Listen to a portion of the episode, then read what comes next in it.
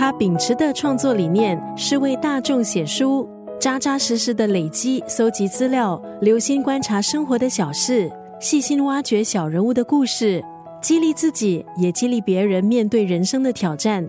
今天在九六三作家语录，丽要分享的是台湾著名作家，也是励志讲师戴承志的文字。每个人的成长过程都会经历波折，戴承志也不例外。大学联考两度落榜，毕业后失业，后来参与美国托福考试，连续七次不过关。凭着过人的毅力还有坚持，他最终拿下了美国奥尔冈大学口语传播博士学位。并且在台湾世新大学执教，可是四年后，他毅然辞职，专心投入写作还有演讲。从一九九四年到现在，戴承志已经出版了超过四十七部脍炙人口的励志作品。他的文字作品总是积极向上、轻松幽默，以实用的智慧给人深刻的启示。今天在空中就要分享戴承志的这一段文字。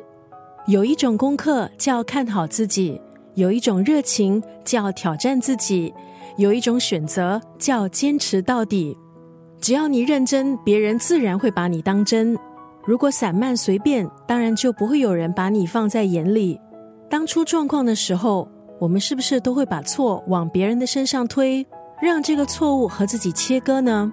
我们都应该学习，不要找借口。有时候做不好，确实是自己的问题。